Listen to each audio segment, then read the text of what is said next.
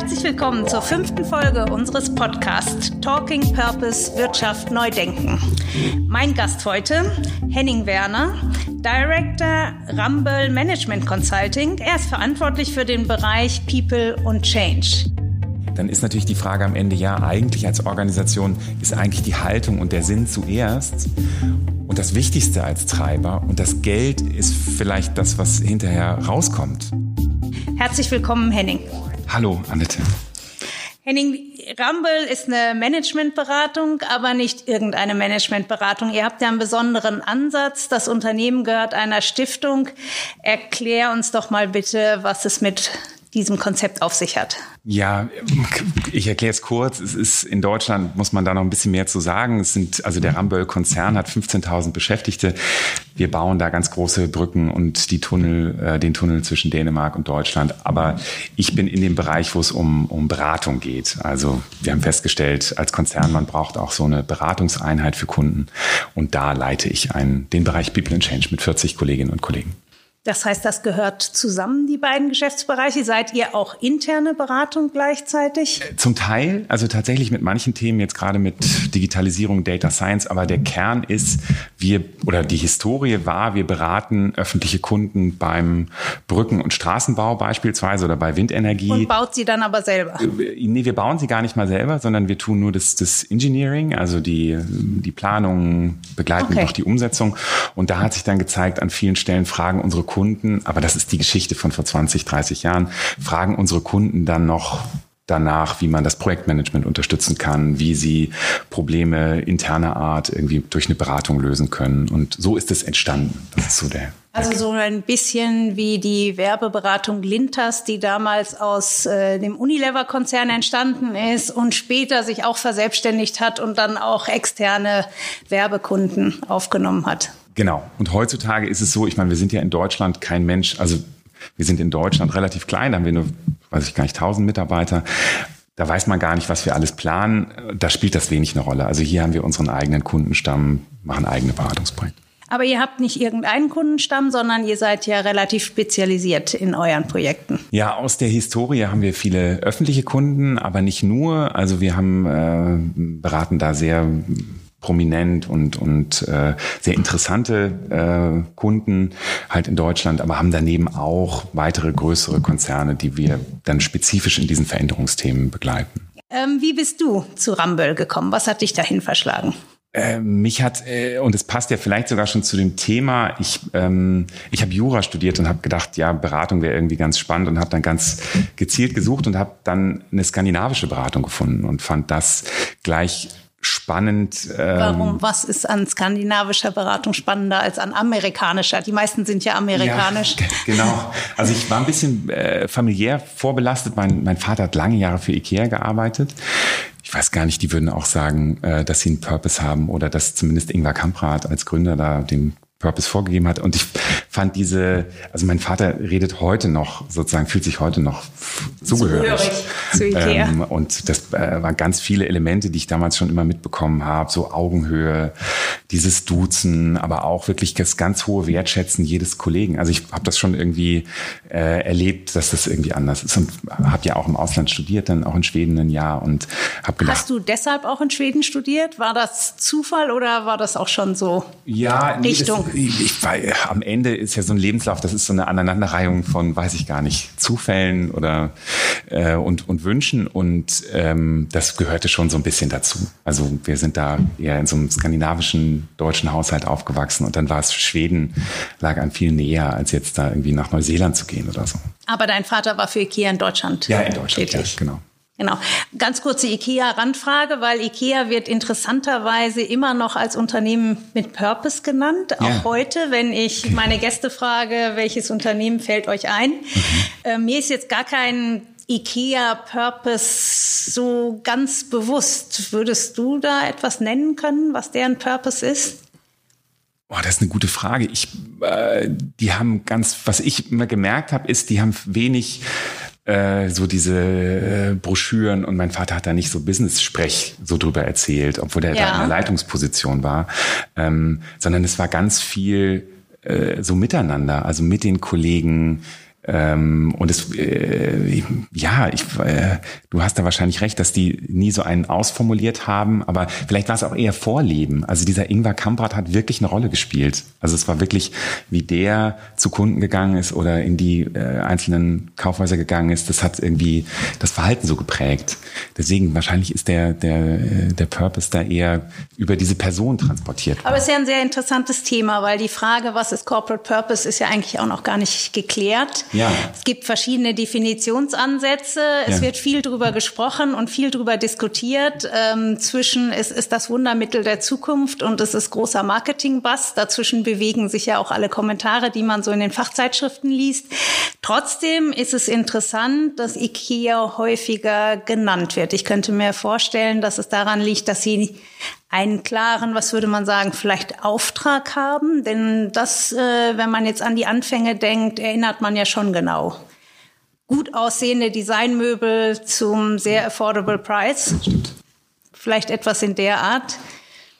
Das stimmt, ja, da hast du recht. Das war wahrscheinlich auch wirklich, äh, das gibt es ja tatsächlich, diese, diese Geschichte. Und aber ich finde jetzt auch, wenn ich dir so zuhöre, dieses, ähm, ich habe jetzt auch in meinem weiteren Leben, Wirtschaftsleben und in dem Berufsleben gemerkt, es gibt ja ganz häufig, dass der, der Sinn und auch in der Vorbereitung auf dieses Gespräch, ich habe das häufig erlebt, dass der Sinn manchmal auch mit der Person des Gründers oder des Chefs äh, verschmilzt oder dass mhm. es sehr eng zusammenhängt. Also ja, bei uns beispielsweise Herr Ramböll, der das dann in seine Ein Anteile dann in die Stiftung übergeben hat, der spielt bei uns wirklich noch eine richtige Rolle. Also das gibt da immer noch ein Bild im, in der Zentrale ah, ja. und zu seinem Geburtstag gibt's eine Torte und also das äh, und so das, was ihn, der war Vegetarier und deswegen dürfen wir nicht für die fleischverarbeitende Industrie arbeiten. Okay. Also es ist so ähm, genau, da geht das viel mit einer Person und ich habe das mal erlebt, das fand ich sehr beeindruckend, äh, von Bodo Jansen von der Obstalsboom-Kette, den haben wir mal eingeladen mhm. in so einem, ähm, in einer Veranstaltung für, für die Spiegelgruppe und ähm, dann durfte ich mit ihm sprechen und das ist wahnsinnig interessant, wie er diesen, äh, sozusagen das so versinnbildlicht. Mhm. Also ich glaube auch, die haben wahrscheinlich gar nicht viele aufgeschrieben, aber er ist halt so eine Persönlichkeit, die das so rüberbringt, dass, dass sich alle aus diesem, nach diesem Purpose dann richten. Ich werde manchmal gefragt, ob der Mittelstand, gerade der deutsche Mittelstand, ist ja synonym für Unternehmertum, für starke Persönlichkeiten, auch für den Patriarchen, der da das ja. Unternehmen führt, ob der nicht per se Purpose hat und ob der Mittelstand überhaupt darüber nachdenken muss oder ob nicht vielleicht das Problem ist, wir sind so dritte, vierte Generation nach dem großen Wirtschaftswunder der Nachkriegszeit, dass sozusagen der Purpose sich über die Generationen verloren hat, aber eigentlich unser deutscher Mittelstand so erfolgreich ist, eben weil ein Unternehmer per se Purpose hat. Wie siehst du das? Ja, das glaube ich tatsächlich auch. Also wir haben uns ja immer über manche Beispiele und was du auch in deinem Buch geschrieben hast, unterhalten.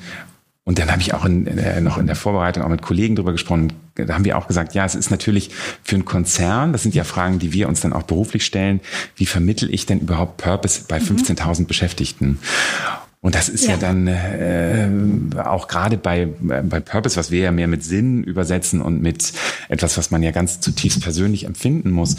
Ja, wie schafft man das denn über viele Führungsebenen überall ähnlich irgendwie zu transportieren? Das ist ja wahrscheinlich, also ich würde sagen, es ist nicht so einfach und so, ja, das fällt einem mittelständischen Unternehmen oder ab einer gewissen Größe ist es sicherlich viel einfacher. Das könnte ich mir auch vorstellen, wenn der Inhaber durchs Unternehmen geht, also in meinem Lehrbetrieb zum Beispiel, der Inhaber hatte im Krieg ein Bein verloren. Da wussten wir sogar, wenn schlechtes Wetter ist, weil er dann eine schlechte Laune hatte und mit seinem Holzbein äh, rumgetrampelt ist. Ähm, also ich will sagen, in dem Betrieb äh, wussten wir, was der Inhaber will, was seine Idee vom Geschäft ist, mit welcher, mit welchem Sinn er dieses Geschäft betreibt. Ähm, wenn ich an Unilever-Zeiten denke, ähm, da gibt es ja gar niemanden, der das vorleben könnte. Ja. Genau, hast du da, ich, wir wollen ja ein bisschen miteinander sprechen, ja. weil das habe ich auch beim, beim äh, Durchlesen deines Buches so gedacht, ähm, das ist ja eine Lebensaufgabe. Ne? Wie kriegt man ein großes Unternehmen, weiß nicht, eure äh, Kunden, wie kriegt man die dazu, Purpose dann auch, dass du irgendwo, das waren ja immer so die, die Lackmusteste, ich gehe ins Unternehmen rein, treffe irgendjemanden und sag, und warum arbeitest du hier? Und dann sagt er, ja, ich krieg Geld, aber wir retten ich weiß es nicht, das Klima. Die NVGL nehmen wir zum Beispiel. Ja. Das ist ja das Unternehmen von dem, von denen, die ich kenne, die den längsten Purpose überhaupt haben, 150 Jahre. Das heißt, die sind mit oder aufgrund eines Purposes überhaupt erst gegründet worden. Da haben sich damals 600 Räder, Schiffseigner und Menschen rund um Schifffahrt zusammengetan und haben so eine Art Versicherung oder Gemeinschaft gebildet gegen Risiken der Schifffahrt. Dieser Purpose lebt in der DNVGL bis heute unverändert. Er ist auch im Wording nie angepasst worden, außer dass vor rund 20 Jahren, also er heißt ja Safeguarding Life and Property und vor ungefähr 20 Jahren wurde ergänzt Safeguarding Life, Property and the Environment. Das ist die einzige Veränderung. Und äh, bei der DNVGL ist es so, dass man unter 12.000 Beschäftigten jeden ansprechen kann und jeder kann diesen Purpose genauso auch benennen. Ist aber das einzige Unternehmen, was ich kenne. Die meisten sagen eigentlich, wir haben hier über eine Abteilung einen Purpose entwickelt. Sagen Sie uns doch mal bitte, wie wir den jetzt den anderen mitteilen. Ja, ja, und dann, dann beginnen und vielleicht auch so als, als Kontext, was uns dann umtreibt, das sind ja so zwei Dinge, die ich auch von Anfang an bei dem Purpose-Thema interessant finde. Das eine ist, wir versuchen ja in diesen Beziehungen von Menschen in einer Organisation immer diesen Sinn irgendwie deutlich zu machen. Also wir gehen davon aus, ich habe es dir im Vorfeld auch mal erzählt, so diese Motivationstheorien, also das, das ist ja Common mhm. Sense, mhm. dass, dass es sozusagen ein wichtiges Element ist, dass du einen Sinn in deinem Tun empfindest. So, ja, aber wir sagen das heute so ganz selbstverständlich. Ja, Als ich recht. angefangen habe zu arbeiten, war der Sinn, Geld zu verdienen. Hast du auch recht. Also ganz klar, ich, ich kann mich an gar keinen anderen Sinn erinnern, als Karriere machen, gute Ausbildung, Karriere machen und viel Geld verdienen. Ja. Heute ist es schon so im Sprachgebrauch, heute könnte man, ist wahrscheinlich gar nicht mehr salonfähig zu sagen, wofür arbeitest du, wie viel Geld verdienen. Das stimmt, ja. Wobei ich glaube, dass die Mehrheit der Menschen das schon immer noch so macht. Ich weiß nicht, wie ist deine Einschätzung? Ich glaube, bei allem Hype um Purpose, dass die Mehrheit aller Arbeitnehmer arbeitet, um Geld zu verdienen. Ja, du hast recht. Also da muss man wirklich aufpassen, nicht in so eine Insel-Diskussion äh, ja. zu kommen.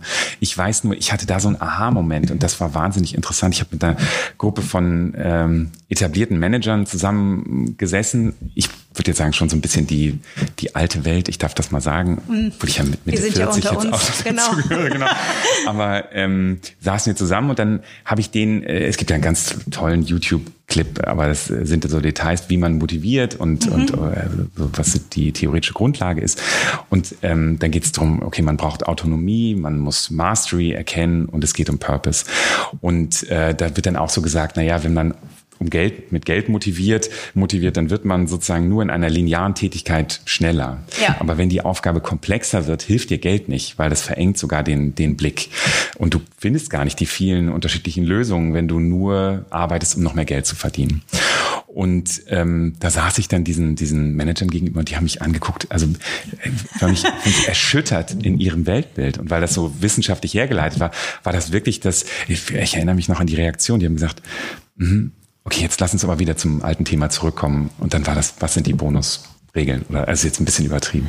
Also die wollten nicht in diese in diese neue Welt hineingehen und das erlebst du vielleicht auch bei deinen Kunden. Das ist so, wenn du dieses Weltbild, von dem du ja redest, äh, das müsst, muss man ja erschüttern, wenn man über Purpose redet. Man geht ja so ein bisschen, oder? Oder muss man das nicht? Ja. Also ich glaube, in der, wenn ich Gespräche in der alten Welt führe zum Thema Purpose, dann erlebe ich es oft als ein weiteres Motivationsinstrument, ähm, Mitarbeiterbindungsinstrument oder Instrument im War for Talent oder auch auf den Absatzmarkt gerichtet, aber als Instrument. Ähm, die Diskussionen, die wir dann führen, die sind oft sehr kritisch, weil meine Überzeugung ist, dass Purpose in dem Sinne missbraucht wird. Und hier komme ich gar nicht von einem moralischen Standpunkt. Ich glaube einfach, dass es nichts bewirkt, wenn ich Purpose so einsetze. Ähm, wenn ich jetzt DNVGL, ist, äh, nehme es jetzt nochmal das Beispiel, weil es wirklich ein schönes Beispiel ist, da hatte mir der Geschäftsführer neulich nochmal gesagt, wenn die Leute hier an Bord eines Schiffes gehen und den Stempel drunter setzen und sagen, dieses Schiff ist seetauglich, dann sind sie sich natürlich mit jeder Faser bewusst, dass sie eine komplette Mannschaft, vielleicht auch ein Kreuzfahrtschiff mit Tausenden von Mitarbeitern und Gästen aufs offene Meer schicken und selber ihr Okay geben, dieses Schiff ist seetauglich. Und er sagt ganz klar, das ist das, was die Leute treibt. Und sie können auch nur mit diesen Menschen arbeiten, weil die Verantwortung einfach viel zu groß ist. Ja. Wenn es jetzt rein um wie viel verdiene ich hier heute geht und wann habe ich Feierabend, ist das Risiko einfach zu groß. Auf der anderen Seite, ich habe dann gefragt, ja, sag mal, gibt's die Leute? Und sagt er, ja, War for Talent kennen sie nicht. Sie haben Bewerbungen ohne Ende. Ja weil die Menschen sagen, okay, ich kann mit meiner Ingenieurkunst auswählen aus ganz vielen verschiedenen Berufen, wo überall Ingenieure gebraucht werden, aber hier kann ich etwas tun, wo ich wirklich mit einem guten Gefühl nach Hause gehe, weil ich habe einen Beitrag geleistet zu Safeguarding Life mhm. and Property und ja auch immer wichtiger werdend Environment. Meinst du, das ist übertragbar auf andere Branchen? Manch ein Kritiker sagt, naja, komm, das ist das Rote Kreuz auf dem Meer, das ist einfach, dass die Purpose haben. Wir produzieren Arzneimittel, wie sollen wir Purpose haben? Ja, das habe ich mich, ich habe das mich auch gefragt, wie einfach kann man das transportieren? Ähm, und wahrscheinlich, wenn wir ganz ehrlich sind, wahrscheinlich haben auch ganz viele Unternehmen einen Purpose oder ein Ziel und, und reden da vielleicht nur einfach nicht so deutlich drüber, bin ich mir auch nicht sicher. Ich kann, wenn ich in unsere, in einer, in unserem großen Kundenstamm oder diesen, diesen zentralen sehe, was ich da erlebe, ist, die haben ja quasi automatisch einen hohen Purpose. Also wenn ich für ein mhm. Museum mhm. arbeite mhm. oder eine politische Partei oder ein Bundesministerium, dann, dann erleben wir zumindest, dass da ganz viel Purpose wenn wir über diese drei Elemente sprechen, ähm, wie motiviere ich jetzt alle Beschäftigten, ist mhm. das Purpose-Thema häufig so ein bisschen immanent. Also mhm. die, die, haben sich den Arbeitgeber ausgesucht, die leben ihr Leben, haben so ein bisschen ihr Hobby zum Beruf gemacht mhm. im Idealfall. Und ähm, deswegen ist das bei uns eher immer das Thema, das nicht zu finden, eher nochmal herauszustellen ja. und die Kollegen dann in einen guten Dialog miteinander darüber zu bringen. Also manchmal geht sowas ja verloren. Mhm. Und dass man dann eher nochmal hinbekommt, das, was da ist, nochmal deutlicher zu machen. Und dann auch wieder lebendig und in den Dialogen gute, gute Gespräche miteinander und auch in der Leitungsebene und so weiter zu führen, um wieder zurückzukommen auf das, was, weswegen man ja eigentlich da ist. Und warum ist das wichtig? Wenn wir jetzt mal ganz das Konzept in Frage ja. stellen und du hast sowieso schon gesagt, sind Leute, die haben im besten Fall das Hobby, ihr Hobby zum Beruf gemacht. Warum ist das dann noch so wichtig? Wir haben in 20 Jahr, vor 20 Jahren ja auch nicht über Corporate Purpose geredet. Was ja. ist eigentlich passiert? Ist das jetzt ein Modehype? Hat das irgendjemand schön erfunden und wir brauchen ja immer irgendein paar Buzzwörter? Oder glaubst du, in der Wirtschaft hat sich tatsächlich, ist was passiert, so dass das Thema relevanter ist, als es vielleicht vor 20 Jahren war? Ja, also so vielleicht eine zweigeteilte Antwort. Das eine ist, ähm, bei unseren Kunden, wir kommen wirklich eher aus dieser Motivationsforschung. Also du mhm. guckst ja wirklich aufs, aufs, auf die Organisation und die, das Unternehmen im, in Gänze. Da fehlt uns sogar vielleicht manchmal der Blick. Ähm, und wir kommen eher sozusagen aus den Abteilungen, aus den Arbeitsbereichen und überlegen, wie können die denn ihre Leistung oder ihre Effizienz steigern. Da kommen wir dann immer okay. auch mit diesem Dreiklang, um 110 Prozent von dein, deiner Belegschaft ja. zu bekommen wäre ich jetzt wieder bei diesem, ja, du, du musst Autonomie geben, das kann man irgendwie üben und kann man sich damit beschäftigen. Es geht darum, irgendwie dann äh, über Feedback, die dann äh, zu motivieren beispielsweise, aber auch nochmal den Sinn deutlich zu machen, ja, ihr seid hier irgendwie, äh, es gibt doch einen großen Kontext, weswegen ihr das betreibt und weswegen ihr so motiviert seid. Da, da kommen wir so ein bisschen, äh, also so kommen wir auf das Thema viel stärker Sinn und, und Sinn deutlich machen. Jetzt bin ich mal ein bisschen fies. Ähm, ist das so eine Mitarbeiter äh, Zucker vor die Aus Nase halten? nein, gar nicht. Nein, nein. Äh, das ist vielleicht auch der zweite Teil, ähm, der uns auch umtreibt, auch dann so in, in anderen Organisationen. Ich glaube, wir äh, wir beschäftigen uns viel mit, mit New Work und, und mhm. Frederic Laloux und also diesen ganzen Modellen, wo geht eigentlich Arbeit ganz grundsätzlich in Zukunft hin. Ähm, und das ist ja ein sehr großes und sehr weit ausdiskutiertes ja. Thema. Ähm, und äh, wir nehmen dieses Sinnthema äh, sehr, sehr ernst. Also wir bieten ja Weiterbildung an unsere Kunden an und nehmen wirklich dieses, wie bringt man denn diesen Sinn in, in jedes Gespräch? Wie fühlt man sich wahrgenommen? Also das ist für uns so auch so auf einer technischen Ebene ganz wichtig. Und wenn man sich damit so äh, mehr beschäftigt und dann auch auf Haltung kommt mhm. und auf Sinn und Haltung und das Zusammenspielen, dann ist natürlich die Frage am Ende, ja, eigentlich als Organisation ist eigentlich die Haltung und der Sinn zuerst und das Wichtigste als Treiber und das Geld ist vielleicht das, was hinterher rauskommt. Also weil du gefragt hast, irgendwie ist es nicht ein Weg, 110 Prozent aus den Beschäftigten rauszubekommen. Jetzt im schlechten Fall könnte es das sein, ja. könnte man ja wirklich sagen, ja, wir schreiben jetzt irgendwie überall sustainable drauf oder, und, und erklären das nochmal ganz deutlich. Und dann aber, äh, und da würde ich auch sagen, wahrscheinlich nachhaltig ist das nicht, weil Mitarbeiter sind per se intelligent, erkennen das, erkennen auch, wenn es nicht authentisch ist. Und dann ist, äh, glaube ich, sogar so ein Teil, der in uns denkt, ja, wenn wir es richtig ernst meinen, kommt eigentlich erst der Purpose und dann kommt das Geld hinterher. Zwischendurch ein Hinweis in eigener Sache. Wer sich noch näher mit Purpose beschäftigen will, dem möchten wir unser Buch empfehlen. Corporate Purpose, das Erfolgskonzept der Zukunft. Wie sich mit Haltung, Gemeinwohl und Profitabilität verbinden lassen. Annette und ich haben darin den Stand zum Thema konzeptionell und praxisorientiert aufbereitet. Besonders stolz sind wir auf die 16 ausführlichen Fallbeispiele, die vom Startup über den Mittelstand bis zum Global Player zeigen, wie purpose-orientiertes Wirtschaften erfolgreich gestaltet werden kann. Erschienen ist das Buch im Verlag Springer Gabler und erhältlich überall, wo es Bücher gibt, als Softcover oder E-Book. Und jetzt zurück zum Podcast. Es gibt ja jetzt neue Studien, wo insbesondere die Youngsters angeben, dass ihnen Purpose wichtiger ist als Gehalt, dass sie wirklich ihre Berufswahl eher danach treffen, welche Erfüllung sie glauben, in dem Unternehmen finden zu können, als das, was sie verdienen. Erlebst du das so bei den äh, euren Kunden? Ist das tatsächlich ein Thema im War for Talent oder sind eure Kunden an sich, wie du vorhin schon gesagt hast, so purpose-orientiert, dass ähm, die da nicht die großen Probleme haben? Ja, also bei unseren Kunden spielt das tatsächlich eine geringere Rolle. Also jetzt auf dem einen Kunden ist es ja dann öffentlich, im anderen ist es auch ähm, sind es auch viele Unternehmen, die sich damit schon ein bisschen beschäftigt haben, die sozusagen da schon eine Hypothek mitbringen, einen Namen an manchen Stellen und auch ähm, und auch in Großstädten äh, sitzen. Ich glaube, das ist tatsächlich auch nochmal ein Punkt. Ja. Ähm, ich glaube aber, ich habe mich das, äh, wir fragen uns das selber natürlich auch. Also äh, wir sind wahnsinnig abhängig von von guten, du kennst das, von guten Mitarbeiterinnen und Mitarbeitern. Ja. Ähm, wir haben noch nie Mangel gelitten, wir selber jetzt nicht bei unseren Einstellungsverfahren und ähm, äh, kriegen immer ganz, ganz tolle Talente und die auch lange bei uns bleiben, das muss man auch sagen, ist auch ganz toll.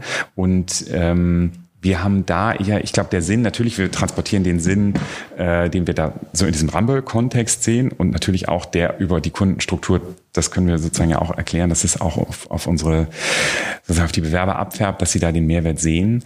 Ähm, und wir, ähm, glaube ich, haben einen ganz guten Weg gefunden, das mit denen zu thematisieren. Also mhm. auch sozusagen nicht nur im Einstellungsgespräch, sondern auch laufend. Also wie willst du dein deinen Sinn, sage ja. ich jetzt mal, in wie können wir einen Kontext bilden, wo, wo dein äh, wo du dich am meisten entfalten kannst. Und den Sinn, der ja ist ja gegebenenfalls unterschiedlich. Also manche wollen die Welt retten, haben wir auch, und mhm. manche wollen auch äh, ein guten, ausgewichenes Leben führen und andere wollen lernen die ganze Zeit. Ähm, und da, glaube ich, haben wir schon einen guten Kontext gefunden, wo wir sagen, ja, unser Modell ist so flexibel, dass wir da sehr viel ermöglichen können. Also wir können interessante und anspruchsvolle Projekte vermitteln, also sozusagen dich da mhm. mitnehmen. Ähm, wir können aber auch Teilzeiten und, und äh, gute Arbeitszeiten, das sozusagen, du kannst es ein bisschen gestalten. Bei uns ist nur wichtig, es gibt da keine Vorurteile. Also es gibt nicht das eine Modell, wo du dich nach strecken musst, der Rest ist dann nur so gesagt, okay. sondern es ist ehrlich so gemeint, also wenn du was hast, dann geh danach. Habt ihr denn bei Rumble einen formulierten Purpose? Oh, da würde mich jetzt unsere Communications-Abteilung hauen. äh, wir hatten mal, ähm, das haben wir immer noch, also das ist sozusagen, das ist ja sehr, sehr langfristig, weil das aus dann dem Stiftungszweck sich, sich ableitet. Ähm, das war ungefähr so, was wir wollen der Gesellschaft Mehrwert bringen. Mhm. Das ist so der auf dänisch formulierte. Äh, ja, ist ja auch interessant, ihr habt ja überhaupt schon einen Stiftungszweck. Genau. Ja. Und Purpose wird ja oft auch mit Zweck übersetzt, mit Sinn, mit Zweck, mit Auftrag. Ähm, ja. Die Deutschen tun sich ja mit dem Wort Purpose zu Recht auch schwer, weil es sich irgendwie nicht so wirklich übersetzen lässt ins Deutsche. Das heißt, wenn ich in einer Stiftung gehöre, bin ich natürlich schon mal per se etwas anders aufgestellt, weil ich einen Stiftungszweck haben muss. Und da hast du wahnsinnig recht. Also ich denke das gerade, wir haben auch viele Kunden, die sozusagen selber als Stiftung organisiert sind. Habe ich gerade auch ganz lebendig ein vor Augen. Und da geht es, äh, das ist natürlich sehr selbstverständlich, mhm. weil es formuliert ist. Ähm, und natürlich auch bei, bei wirtschaftlich äh, orientierten Kunden muss man ja auch ganz ehrlich sein, am Ende des, der, der Zweck liegt im Überleben, Geld verdienen. Es ist ja gerade keine Stiftung. Und dann ist natürlich Purpose auch immer so ein bisschen das zweite Ziel oder das Nebenziel. Oder, aber wenn man ganz ehrlich ist, ich meine, du sagst das ja auch so in den Gesprächen, naja, es sind ja jetzt auch keine NGOs, äh, mit Nein. denen du da über Purpose Und sprichst. Keine Gemeinwohl GmbHs, sondern ich spreche ja mit Unternehmen, die traditionell auf Gewinnmaximierung und Shareholder Value ausgerichtet sind. Und die Frage ist, ist Purpose da ein Konstrukt, ein Nice to Have oder vielleicht sogar eins, was ich auch zukünftig brauche, um in dieser Welt bestehen zu können?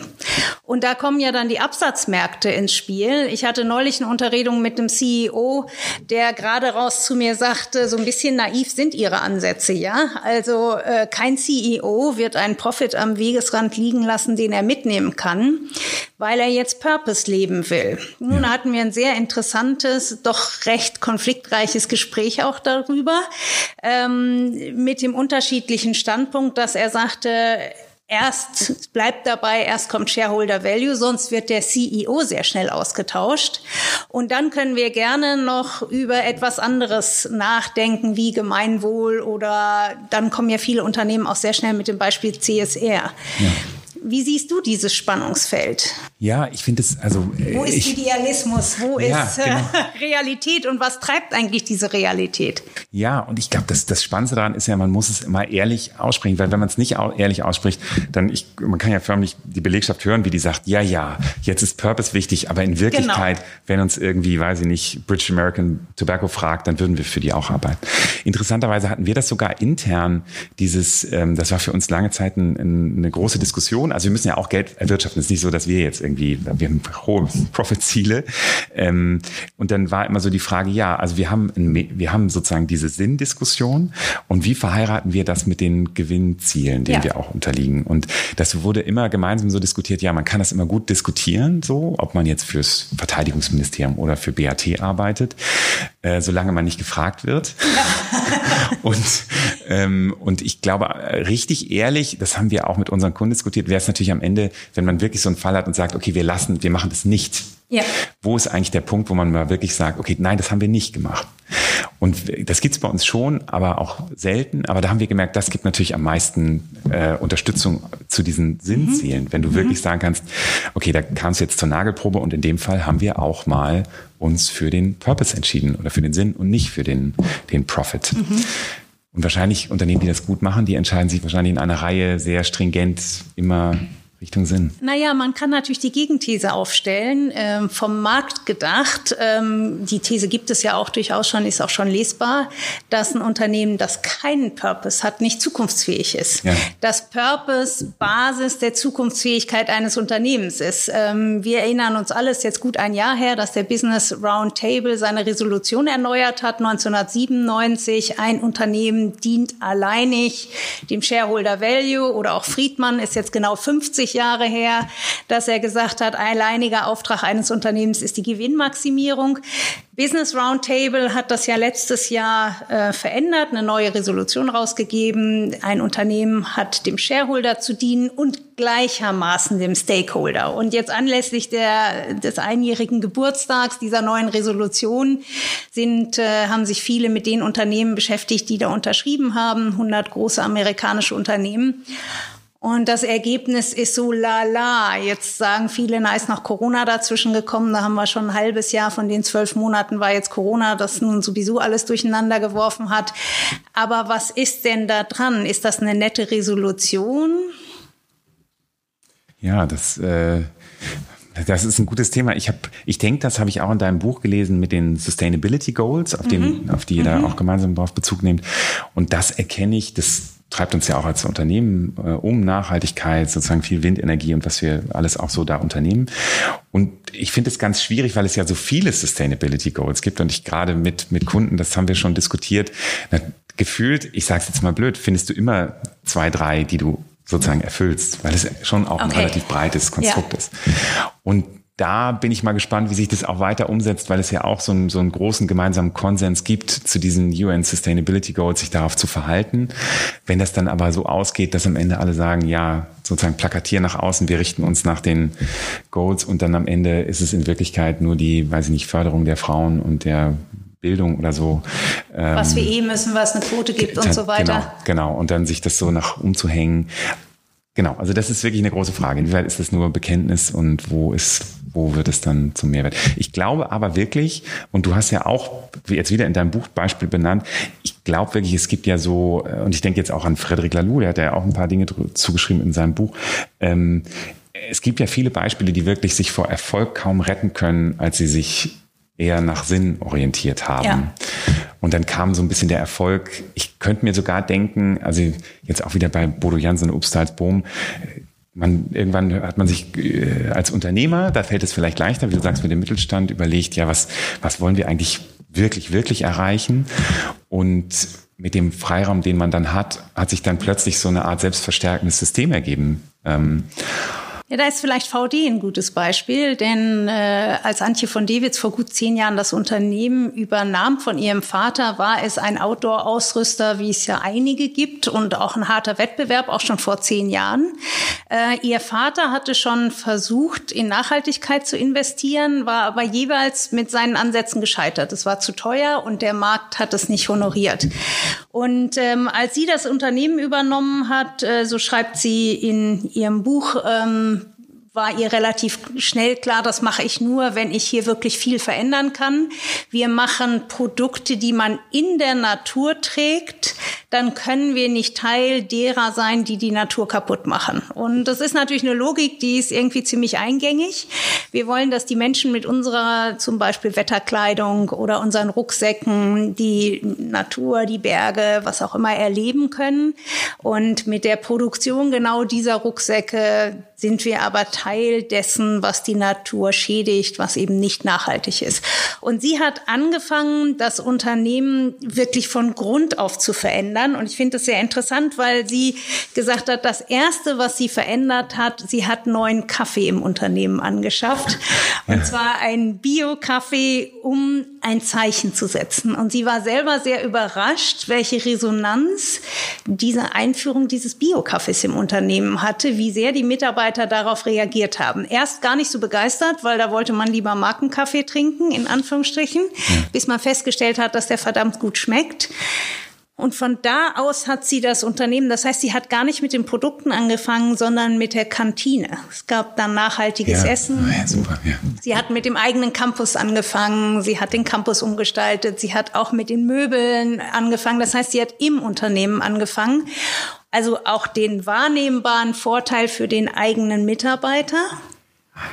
Ja. Und hat von da aus, ja, ist ein cooles, im ähm, Nachhinein, wenn man sich's anguckt, äh, ist, ist es ein cooler Move. Sie sagt, es war schon sehr schwierig, weil heute gucken wir da drauf, sagen, ja, Unternehmen B Corp äh, zertifiziert oder Gemeinwohlökonomie zertifiziert. Also heute ist es, aber vor zehn Jahren war es doch ein ziemlich großer Move. Lange Rede, kurzer Sinn. Warum funktioniert es und warum kann sie heute anders als ihr Vater damals erfolgreich in einem sehr preissensiblen Markt nachhaltige Kleidung verkaufen?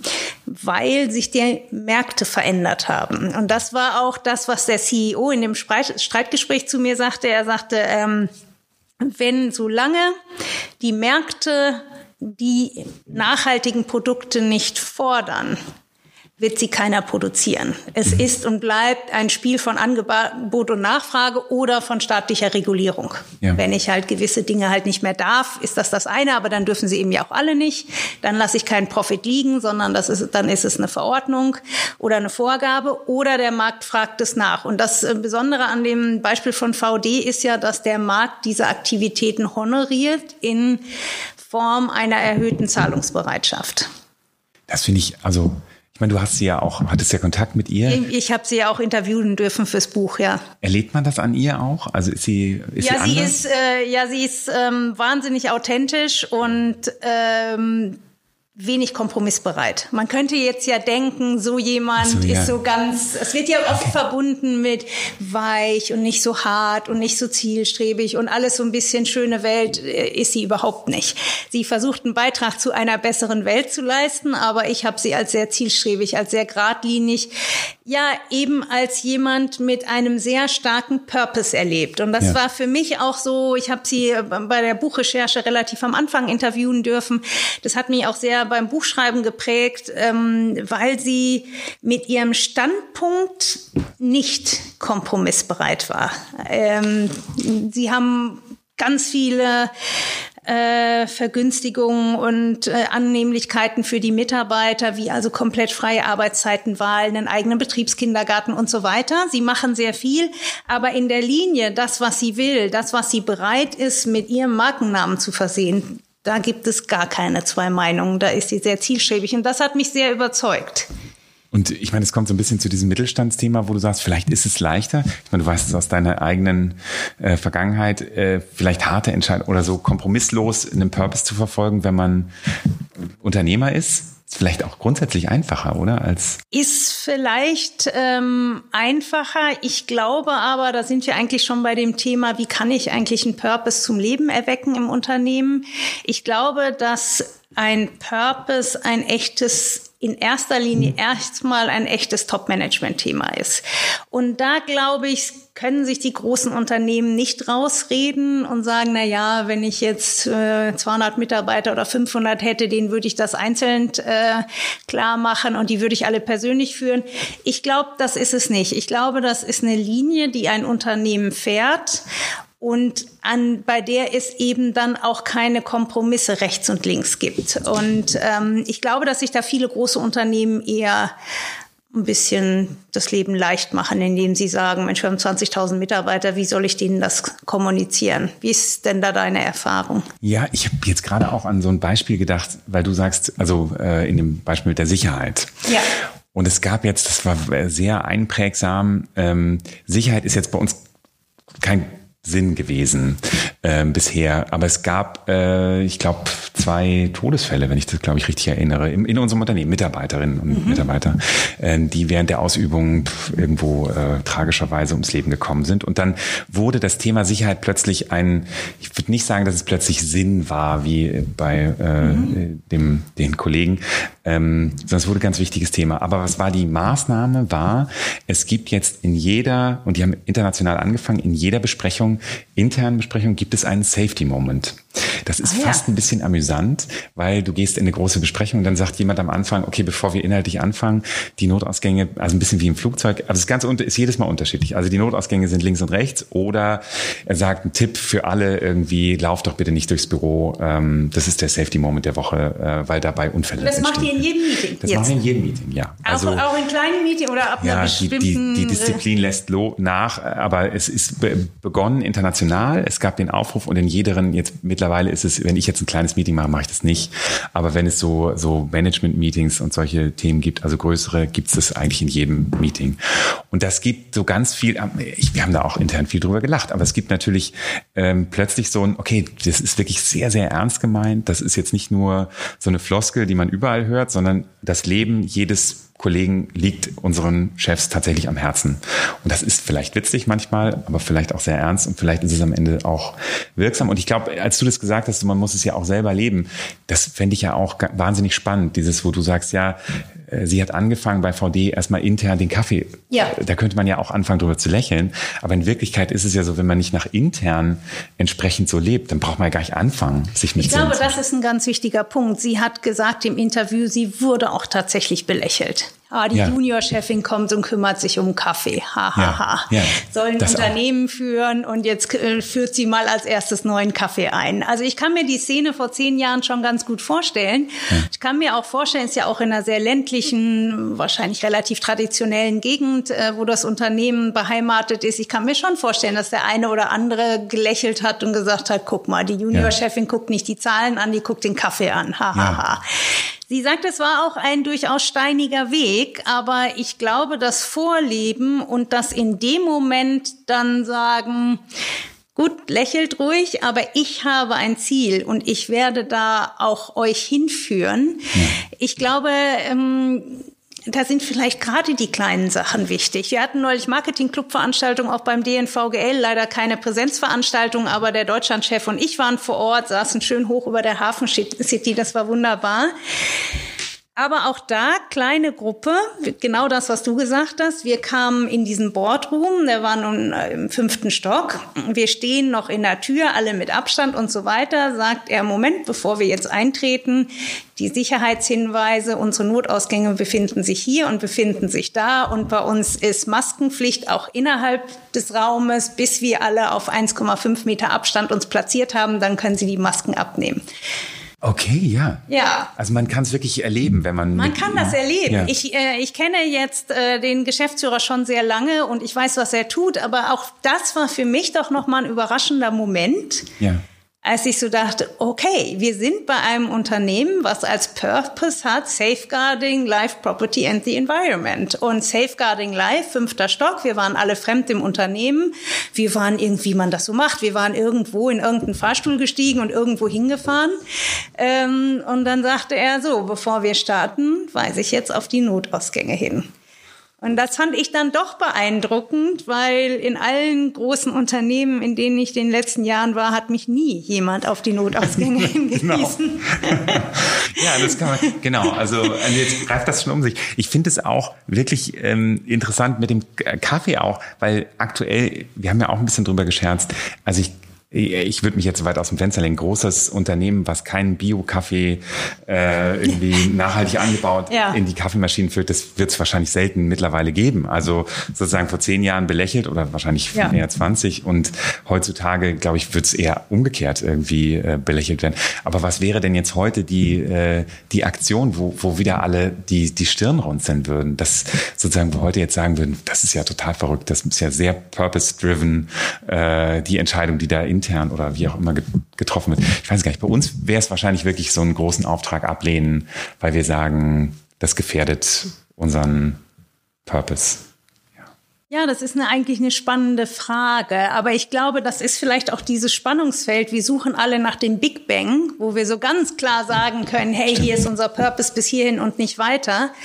Und vielleicht, denke ich gerade, liegt aber Purpose eben in den ganz vielen kleinen Details. Weil wenn man sich jetzt das eigene Leben anguckt, was macht einen Tag gut oder nicht so gut, dann ist es meist gar nicht so der Big Deal. Klar, den feiere ich dann vielleicht mal in dem Moment, aber eigentlich sind es doch die kleinen Dinge, das Miteinander, die Abstimmung, das, wie ich mit den Kollegen, den Kunden zusammenarbeite. Vielleicht ist es ein Problem bei Purpose, dass immer nach diesem mega Deal gesucht wird, dieser Mega-Aktion, die jetzt allen klar macht, hey, ab heute haben wir Purpose. Ja, stimmt. Und dass das Konzept in so eine Ecke bringt, in der man sagt, ach komm, kannst du vergessen, schon gar nicht vielleicht bei dem, was wir produzieren, wie sollen wir glaubwürdig einen Purpose leben? Ja.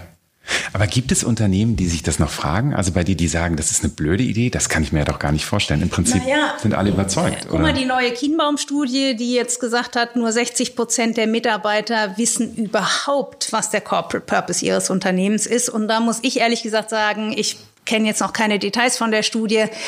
Ich war überhaupt überrascht, dass 60 Prozent einen Corporate Purpose kennen, weil ich gar nicht denken würde, dass 60 Prozent der Unternehmen überhaupt einen formulierten Corporate Purpose haben.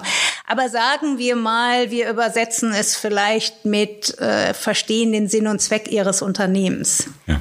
Dann ist das doch wenig oder ist das viel? Ja, fragt man sich. Was ist denn das jetzt ja. eigentlich? Ja, Ja, und ich glaube, also auf der Suche würde ich schon sagen, nach dem Sinn sind wahrscheinlich viele.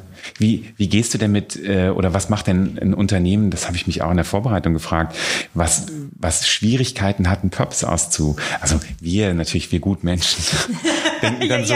Genau, genau, wir haben es einfach. Und wir denken, oh, das war immer unser Beispiel. Ja, was macht man jetzt, wenn man für BAT arbeitet, beispielsweise Zigaretten herstellen? Also ja. wo ist da, da ist selbst bei größter, äh, das ist ja immer unser Kernfeindbild. Wir retten die Welt, da sagen unsere Kolleginnen und Kollegen. Genau. Und die, äh, da gibt es natürlich andere, die zerstören die Welt. So, ähm, ja, das weiß ich gar nicht. Ich will denen das gar nicht absprechen. Die haben sicherlich auch einen, einen Purpose oder könnten sich da mehr darüber unterhalten. Und das würde wahrscheinlich auch viel bringen, oder? Oder wie siehst du das? Also ich glaube, dass gerade solche Unternehmen einen Purpose brauchen, weil äh, ich weiß noch früher, als ich äh, nach der Uni auf Jobsuche war, da ging man als Marketingmensch, ich habe ja Marketing studiert, in die Zigarettenindustrie, weil die das meiste Geld, Geld hatten. Ja, genau. Nicht nur fürs Gehalt, also das ist ja das ja. eine, sondern auch dafür, um die coolen Kampagnen zu fahren. Ja.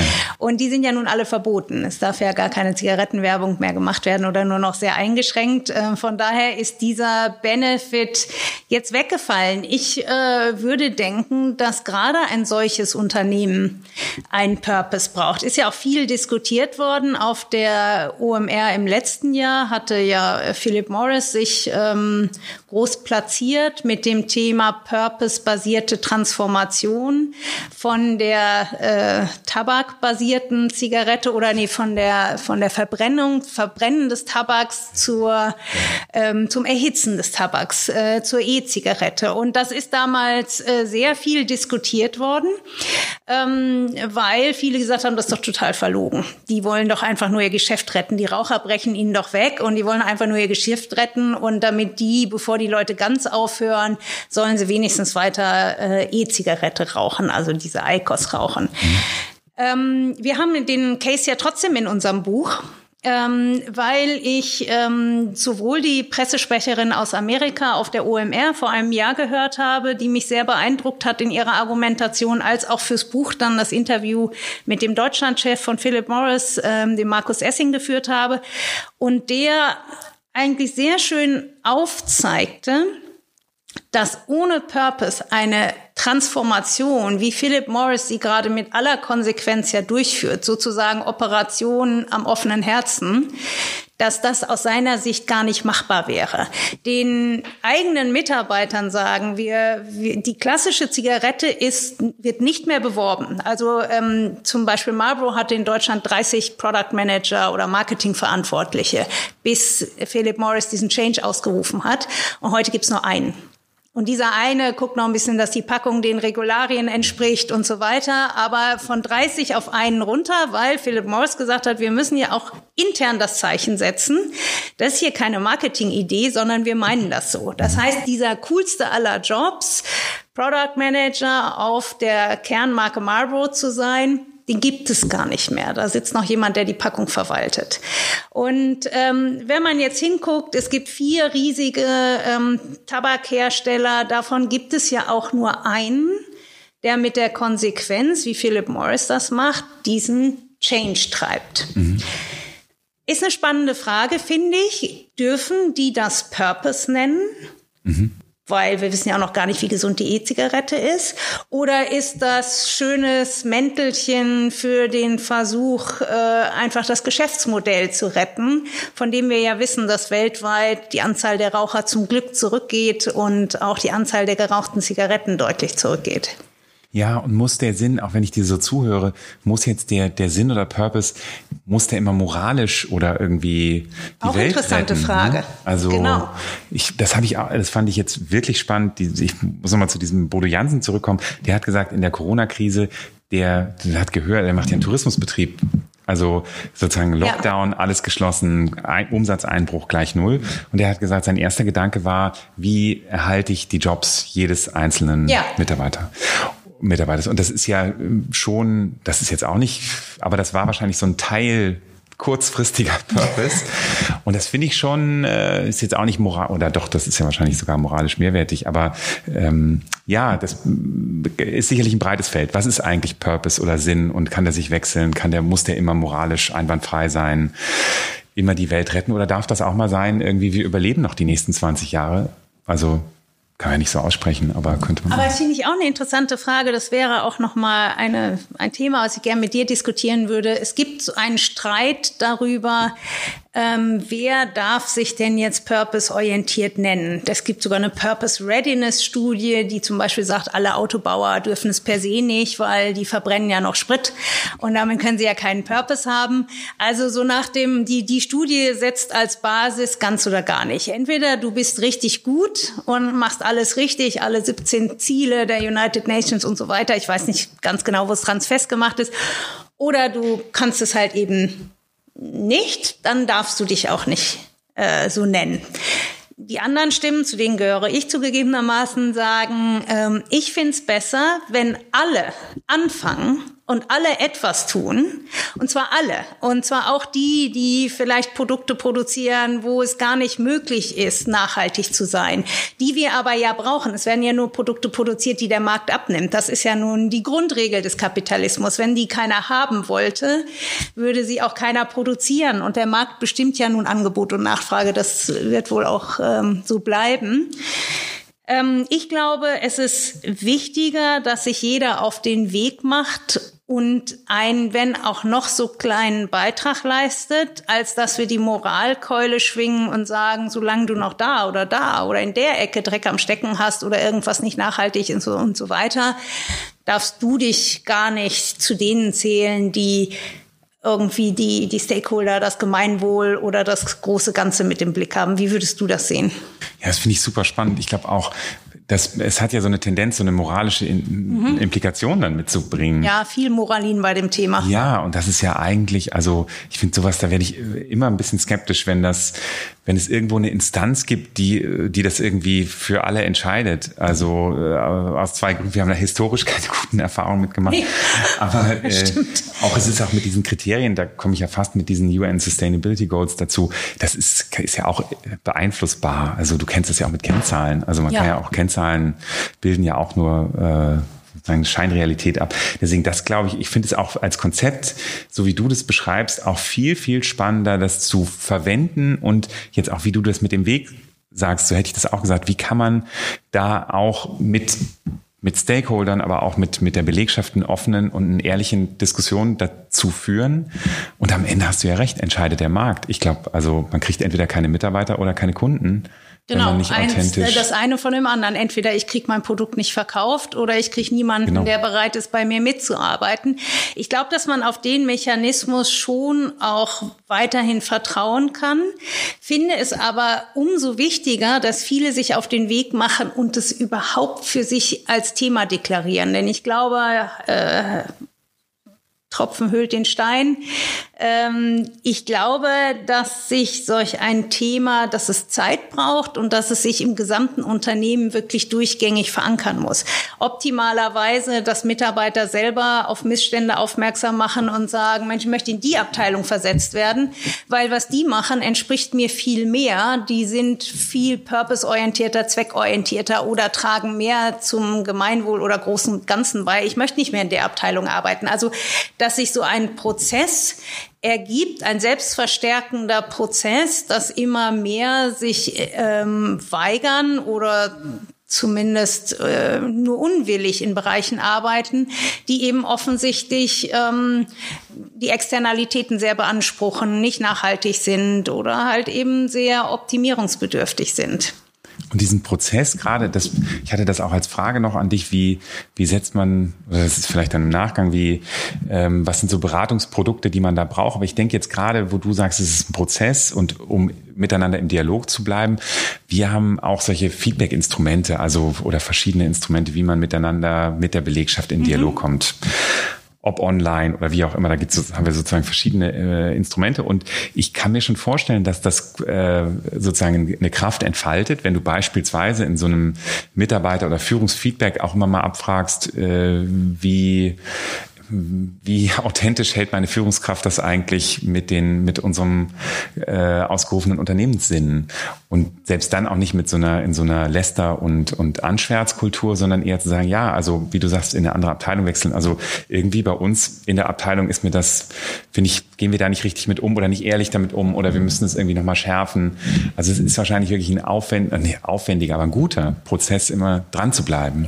Ja, ich glaube, es wäre ein sehr ehrlicher Prozess, weil ja. wir kommen ja, Corona hat die Welt verändert, aber bis zu Corona war ja eins der Top-Themen War for Talent. Ich habe einige Kunden, die jetzt in ländlichen Gebieten sitzen, wo ganze Abteilungen verwaist sind, weil sie sagen, sie kriegen niemanden, der bereit ist, ins Voralpenland zu ziehen, um da einen durchaus aus meiner Sicht interessanten und guten Job zu machen. Aber die Youngsters wollen dann in München wohnen bleiben und haben keine Lust, zweimal am Tag eine Stunde auf die Autobahn zu gehen.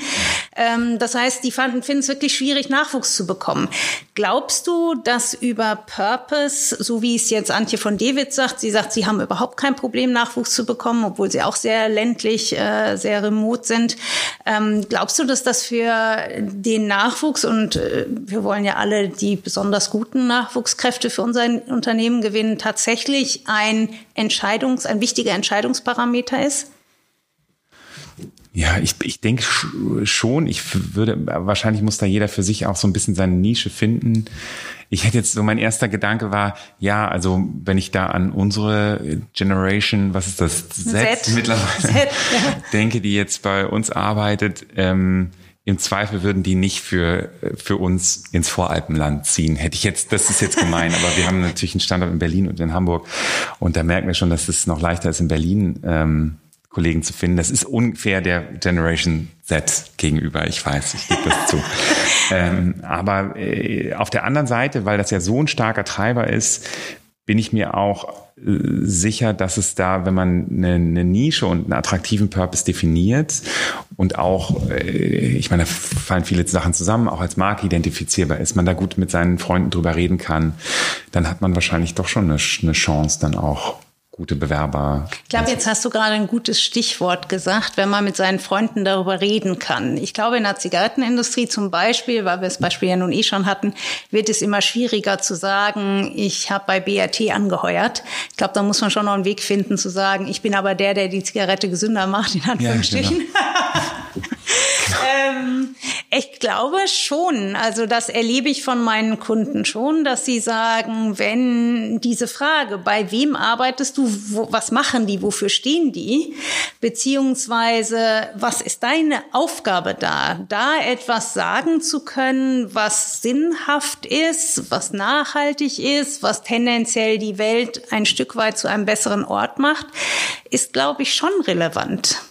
Ja, und ich, ich meine jetzt nach Corona, man könnte jetzt ja auch sagen, aber das hast du auch schon mal gesagt, die, es ist ja alles so ein bisschen das Arbeiten auch anders geworden. Jetzt mit unserer Haltung, wir versuchen für jeden Einzelnen den Sinn irgendwie zu organisieren. Wir reisen natürlich viel. Also es ist mhm. sozusagen, ja. unser Voralpenland ist sozusagen viel, viel Reiserei. Und äh, wir machen das immer mit den Kollegen würde ich sagen, noch auf eine gute Art und Weise transparent. Also es ist jetzt nicht der McKinsey-Weg, sozusagen, mhm. das ist das what you get. Also wir haben dir nie was anderes versprochen und mhm.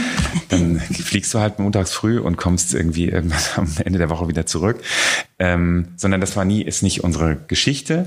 Ähm, und, äh, und da glaube ich, ist wahrscheinlich in Zukunft muss man, wenn man sich da ehrlich mit den Kollegen aus, also mit den mhm. äh, neuen Kollegen auseinandersetzt, da sind wahrscheinlich auch viele Mittelwege deutlich. Das merken wir jetzt auch. Also äh, es ist ja viel von zu Hause arbeitbar.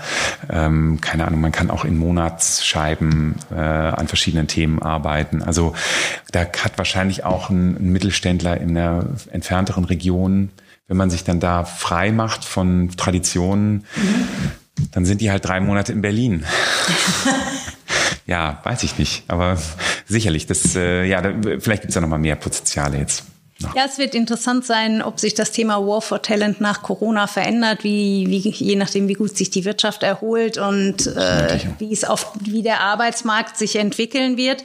Aus meiner Sicht war das bisher alle Unternehmen, die uns angesprochen haben, war das schon ein sehr großer Treiber, dass sie gesagt haben, wir haben Schwierigkeiten, die entsprechenden Mitarbeiter zu rekrutieren. Auf der einen Seite und der zweite sehr starke Treiber, wir haben Schwierigkeiten, unsere Produkte am Markt stark zu verkaufen. Also zum Beispiel jetzt im, in der Fashion-Industrie ähm, war es bis zu Corona ein scheinbar aus dem Nichts kommender Hype, dass sich gerade auch junge Leute ähm, dagegen verwehrt haben, äh, Billigklamotte, Fast Fashion, äh, Wegwerfklamotte, also diese ganzen Themen, als H&M angefangen hat, die Rücknahmebox einzurichten und natürlich klar auch viel kritisiert, auch zu Recht finde ich von den Kunden, die gesagt haben, na ja, gut, Rücknahmebox ist ja dann publik geworden, dass die Ver Rückverarbeitung dieser Kleidung Kleidungsstücke nicht ganz so schön ist, wie das gerne äh, dargestellt werden sollte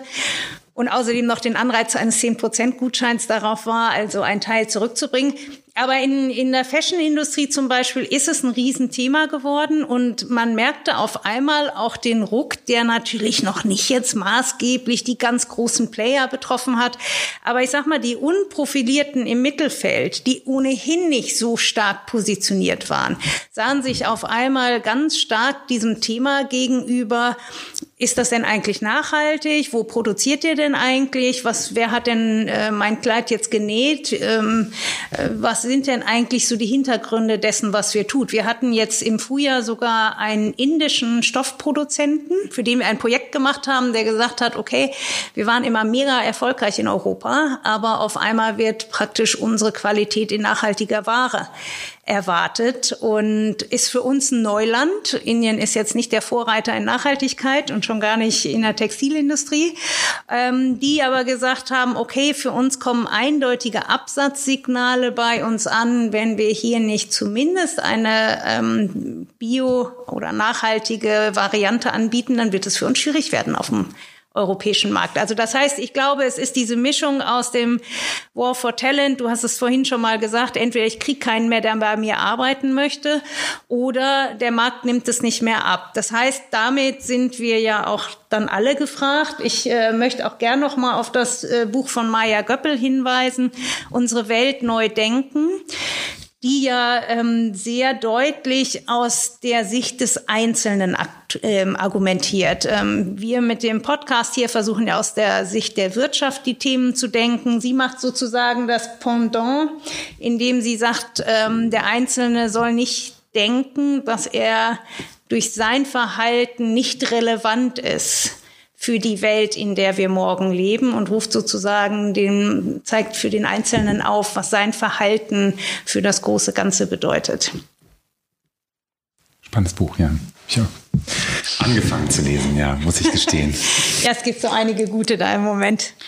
Ähm, wir nochmal auf große Unternehmen. Was ich oft höre, warum große Unternehmen auch über Purpose nachdenken, ist das Thema Klarheit der Entscheidung. Ähm, wir äh, haben es oft erlebt, dass große Unternehmen sich verlaufen haben in Innovationen, in Zukunftskäufen äh, und dann sozusagen die Richtung, äh, das Ziel aus den Augen verloren haben. Ist das etwas, was ähm, du bei euren Kunden auch beobachtest, dass das ein Grund sein kann, um einen Purpose zu formulieren? wirklich? Also was ich, was jetzt wirklich, weil du sagst, ganz spannend ist, vielleicht sollte man, vielleicht wird das viel zu wenig in diesen Due Diligence Untersuchungen äh, berücksichtigt. Also ist unser Purpose überhaupt der Sinn, den wir als Unternehmen entweder ausdrücklich oder oder irgendwie nicht ausdrücklich verfolgen, ist das deckungsgleich? Also tatsächlich äh, haben wir mal ein Unternehmen gekauft, wo das nicht deckungsgleich war und wo das nicht funktionierte. Ja. Also ähm, deswegen, das ist, ja, das ist eine, spannende, eine spannende Frage, weil ich höre oft von Unternehmen, dass sie gerade im Thema Innovation, ich meine, es gibt tausend Felder für Innovation für ein Unternehmen, dass sie zum einen durch einen klar formulierten Purpose die Richtung besser halten können, dass man sagt, gut, könnte eine interessante Innovation sein, aber nicht für uns. Ja. Passt hier einfach nicht. Und zum anderen der klar formulierte Purpose aber auch eine große Quelle der Inspiration ist, um überhaupt auf neue Ideen zu kommen. Weil ja. wenn das Ziel meiner geschäftlichen Tätigkeit klar formuliert ist, kann ich ja viel genauer darüber nachdenken, was könnten eigentlich noch für Produkte oder Dienstleistungen entwickelt werden, die dieses Ziel mehr Realität werden lassen. Ja. Ja, das ist wahrscheinlich ist das sogar der größte Treiber, ne, um, um wirtschaftlich erfolgreich zu sein. Wir möchten an dieser Stelle, unüberhörbar, gerne auf unseren Sponsor hinweisen. Bayer Dynamic, der renommierte Kopfhörer- und Mikrofonhersteller aus Heilbronn, der den Großteil seiner exzellenten Pro-Audio-Produkte am Standort in Handarbeit fertigt. In diesem Fall unterstützt er uns mit dem Fox USB-Mikrofon und den DT770 Pro Kopfhörern. Somit ist sichergestellt, dass wir uns hier gut verstehen. Ähm, Henning, meine beliebte Abschlussfrage. Äh, was sind deine Top 3 Tipps für Manager, Inhaber oder Verantwortliche, die über Corporate Purpose nachdenken? Was sollten sie unbedingt berücksichtigen und wie können sie sich am besten auf den Weg machen? Ja, das ist eine sehr gute Frage. Ich liebe die ja auch in deinem Podcast. Ähm, und ich äh, habe mich das auch gefragt. Und ich würde schon so, ich glaube, man muss als, als, als Leitungsfunktion oder Person sich wahrscheinlich sogar bei sich selber anfangen. Also mhm. sich selber mal mhm. fragen, ich ich glaube, dass das zum authentischen Verhalten dazugehört, sich selber zu fragen und sich mit sich selber im Reinen zu sein. Was ist eigentlich mein Sinn? Also vielleicht mal da starten. Also was will ich so mhm. im Friedhof Bergmannschen Style, was will ich eigentlich wirklich, wirklich mhm. in meinem Berufsleben erreichen? Ich würde das noch gar nicht viel größer machen. Ähm, und dann die nächste Frage, ja, ist auch, äh, wie kann ich oder was kann ich authentisch in meinem Organisationsteil oder in der Gesamtorganisation ähm, irgendwie leben oder vorleben oder vertreten. Ich glaube auch, auch weil du die Frage so stellst, man, man muss, glaube ich, auch nicht immer Geschäftsführer sein, um das ausüben zu mhm. können. Also ich glaube, auch in Großkonzernen hat man auch als Abteilungsleiter oder wie auch mhm. immer die Möglichkeit, da sicherlich auch so eine Art Teilpurpose irgendwie für sich zu definieren oder für, für das, das Team. Ähm, und dann finde ich so als dritten Punkt dieses, wie hält man es lebendig? Wir hatten es ja mhm. auch im Gespräch. Also ich glaube nicht, dass das Purpose und so wie du es auch beschreibst, ist ja keine Einbahnstraße, sondern wirklich deutlich zu sagen, das kann sich bewegen, das bewegt sich auch in einer komplexen Gruppensituation und wichtig ist gar nicht mal das, was vielleicht rauskommt, sondern auch das, wie wir das miteinander besprechen und ehrlich dann auch, wenn ihr mir zurückgebt, ich erkenne es nicht mehr oder, oder es umgekehrt ein anderes Feedback gibt. Also ich glaube, dass der Prozess ist sicherlich auch nochmal wichtig. Das fand ich eine sehr schöne Zusammenfassung am Ende. Ich fand es besonders spannend, dass du mit dem persönlichen Blick angefangen hast, denn äh, ich spreche auch mit vielen Unternehmensentscheidern, die mit dem Purpose die anderen steuern wollen ja. ähm, und gar nicht so sehr an sich denken. Interessanterweise ist das ähm, Konzept Purpose im persönlichen Coaching aber ja schon viel verbreiteter, dass der Einzelne sagt, Mensch, was ist eigentlich der Sinn meines Lebens? Wofür bin ich hier eigentlich und wie kann ich das für mich besser definieren, optimieren, verfolgen. Äh, Unternehmen sich aber doch noch aus meiner Sicht sehr viel schwerer damit tun. Deshalb finde ich das eine sehr gute Anregung zu sagen, wenn mal der Einzelne bei sich anfängt, darüber nachzudenken, was ist mein Purpose und dann, was ist mein Purpose in diesem Unternehmen, in meinem Berufsleben, dann glaube ich, könnte das ein sehr guter Start für eine Purpose Journey sein.